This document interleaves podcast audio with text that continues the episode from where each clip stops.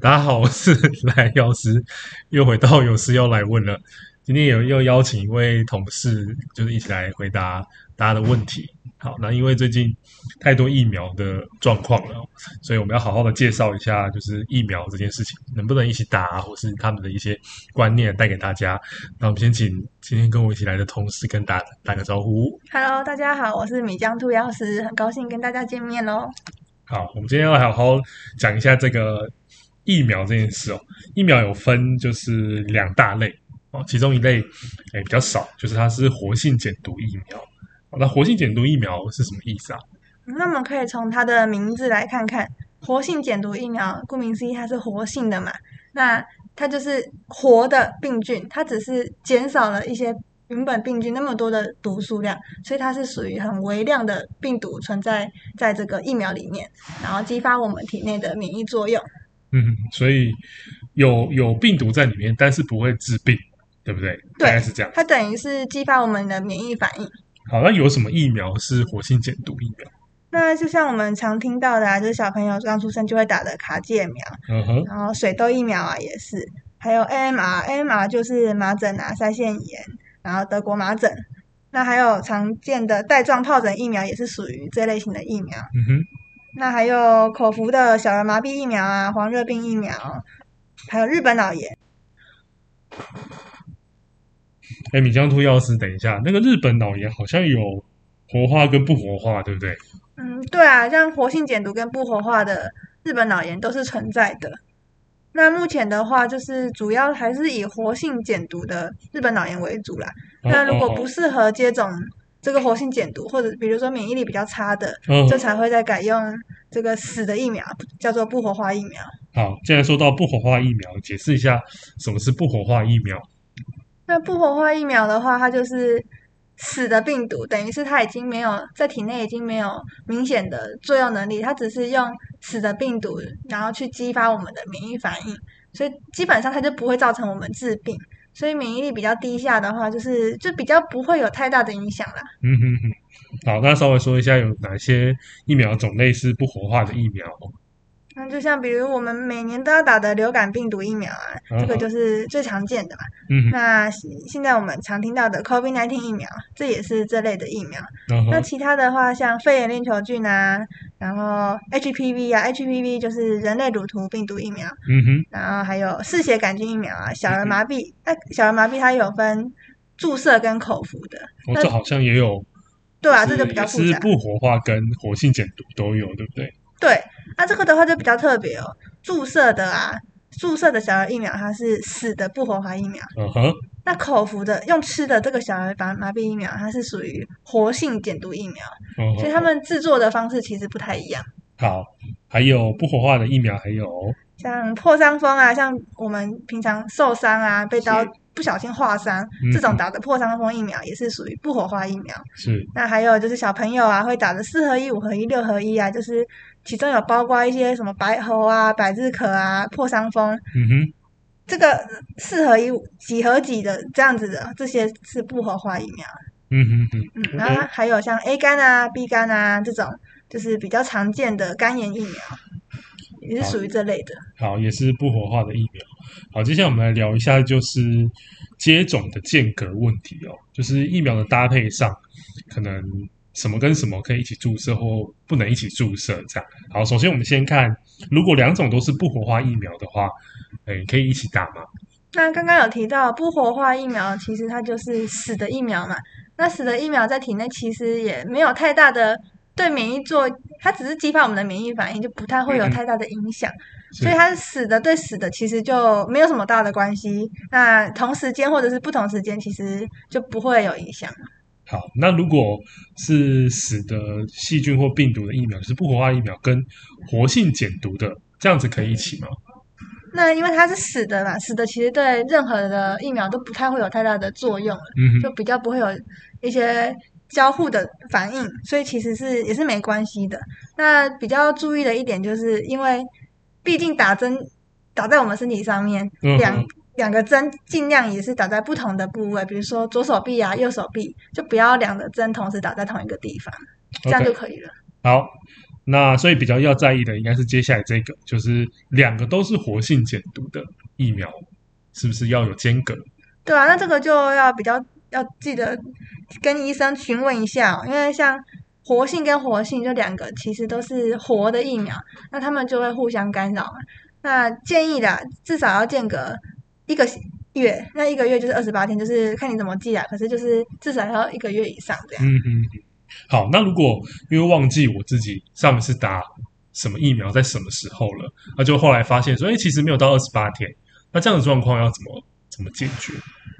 如果说在比如说先打了 A 疫苗，嗯，然后二十八天之内不小心又打了 B 疫苗，然后都是活性减毒的，对，那这个时候 B 疫苗有可能会被一开始打的 A 疫苗影响，造成变成要当做它是没有效果的。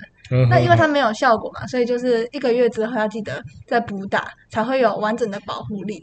那当然啦，就是还是要记得自己打了什么疫苗啊，然后跟医生讨论一下，说什么时间可以打，这样对自己比较安全。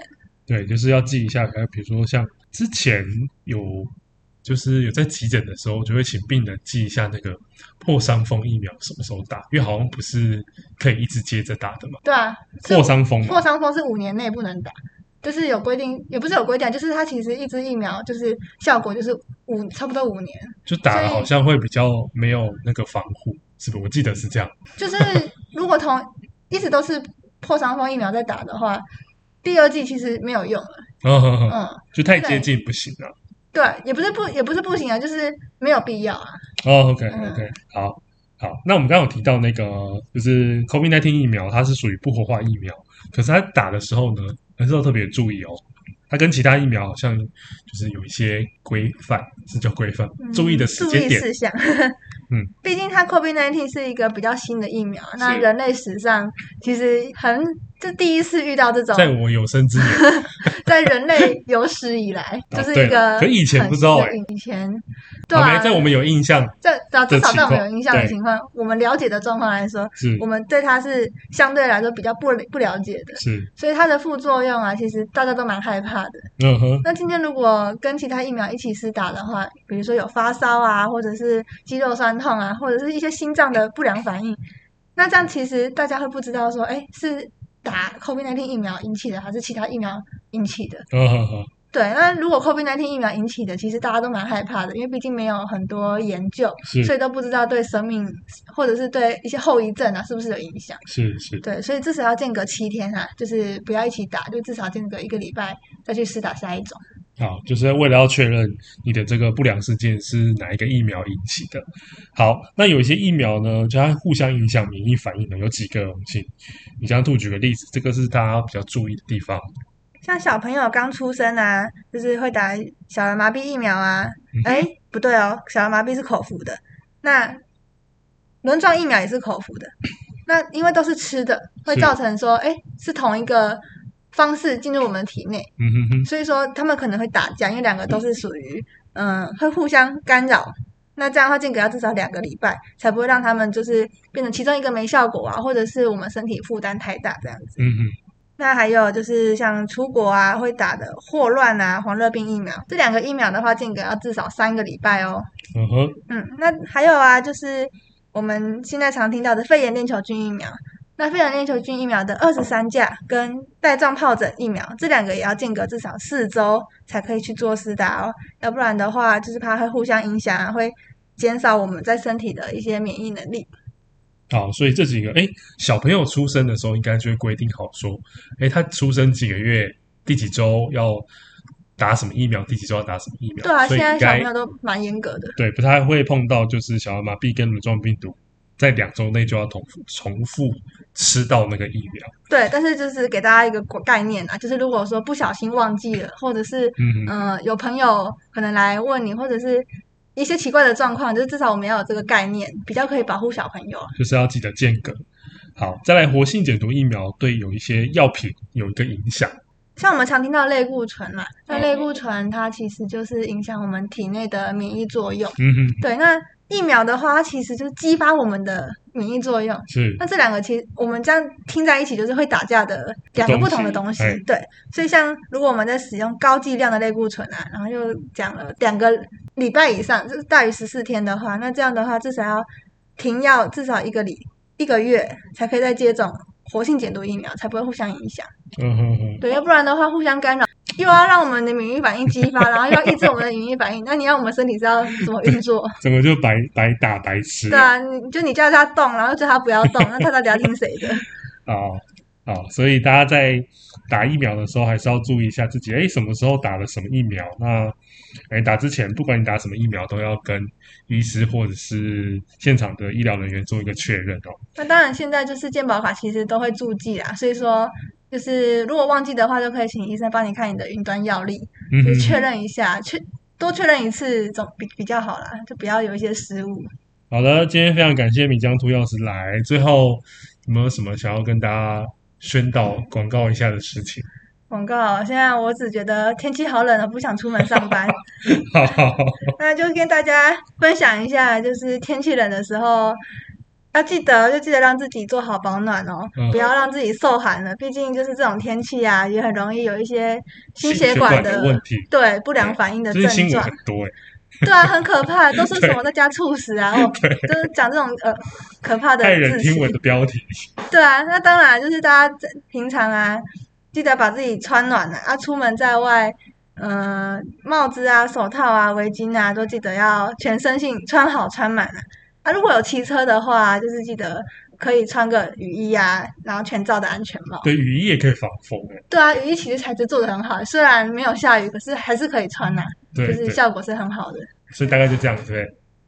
对啊，就是大家记得，除了不想起床之外，也要记就是穿暖，然后记得帮自己补充能量，就是身体才会有能量去，才才不会受寒呢。要不然的话，这种现在要是感冒了。受风寒要发烧就很尴尬，很麻烦呢、欸。现在这大家都会怕，对啊，而且之前是对，之前台台台北市也规定说什么要打疫苗啊，才可以进，要打完整的两剂才可以进去餐厅吃饭啊什么的。到时候可能连一点点发烧、微烧啊，就是对啊，都大家都很敏感的现在。对好所以还是要保护一下自己啊，就是避免让自己受寒、感冒或者是心血管。对心血管的问题，如果你有没有在吃心血管相关的药品，也是要要记得不要停药了。对，就是有任何不适的话，都要记得回来医院询问一下医生啊，或者是打电话回来，我们都会有很 nice 的药师跟你们解说。好，今天非常感谢米江兔药师来到我们这里，谢谢大家，谢谢大家，我们下次再见，拜拜。拜拜。